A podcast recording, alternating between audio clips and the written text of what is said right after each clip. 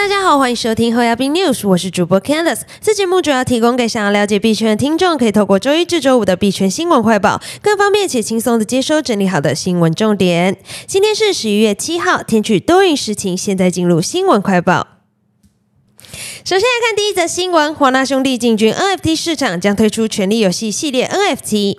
十一月三号消息，华纳兄弟宣布将于今年冬天推出 HBO 剧集《权力游戏》系列 NFT，并与 Nifty 的平台合作。据悉，NFT 系列可能会在二零二三年之前上市，并将被称为《权力游戏：建立你的王国》。NFT 将允许持有者创建领域头像，并可以访问系列中的额外物品，以完成他们的头像。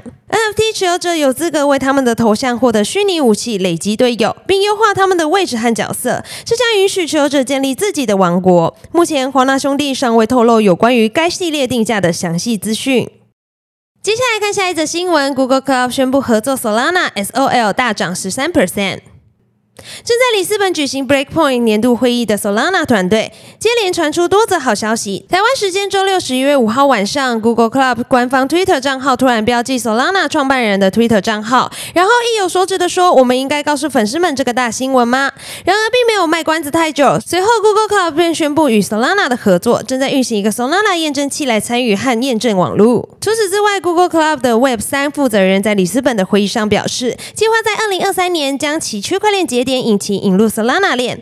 此前，Google 宣布推出用于 Web 三开发的区块链节点引擎，并由以太坊作为第一个支持的区块链。负责人还宣布，Google Club 正在搜寻 Solana 数据，并将其添加到明年的 BigQuery 数据仓库中。币价方面，据数据显示，近来落于整体盘势的 SOL，在 Google Cloud 官方 Twitter 标记 Solana 创办人的 Twitter 账号后，首约三十四点五美元，一路向上暴涨逾十二点八 percent，最高一度来到三十八点七九美元。不过，涨。市仅维持两个小时左右，便迅速回落。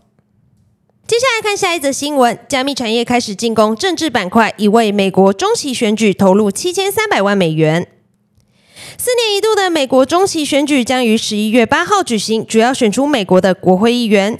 事实上，它的影响力不下于总统大选，对于美国未来政局、经济都会带来冲击。而今年中期选举之所以国外重要，是因为美国民主党和共和党的人观点似乎是一百八十度不同，无论是环保、绿能、乌俄战争，还是监管政策方面。加密企业及其员工已为美国二零二二年中期选举投入七千三百万美元。超过国防和汽车行业为本次选举投入捐款额的总和，远高于二零二零年期间的一千三百万美元。截至今年九月底，加密企业在正式游说上面已经花费了一千五百万美元，超过以往八年总和。其中值得注意的是，FTX 目前为本次竞选中排名第三大的捐款组织，仅次于称号金融巨鳄的索罗斯和货运企业巨头的 Uline。据华尔街日报报道表示，本次中期选举对于加密行业来说无疑是一场赌注。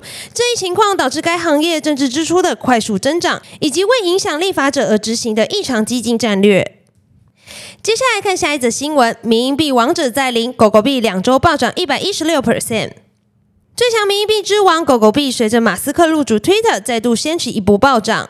过去两周，狗狗币已经大幅暴涨了一百一十六 percent，涨幅远远超过加密货币大哥比特币和二哥以太币，成为市值第八大的加密货币。有趣的是，和以往由大哥、二哥带头冲的局势不同，这次由狗狗币带动的涨势，基本上只带动其他民营币上涨，包括柴犬币、仪容币和新狗币都有不错的涨势。单纯以民营币来看，总市值就高达两百五十亿美元，不过狗狗币就占了七十 percent，而狗狗币在总体一点一兆美元的加密货币市场中，市值占比约一点五 percent。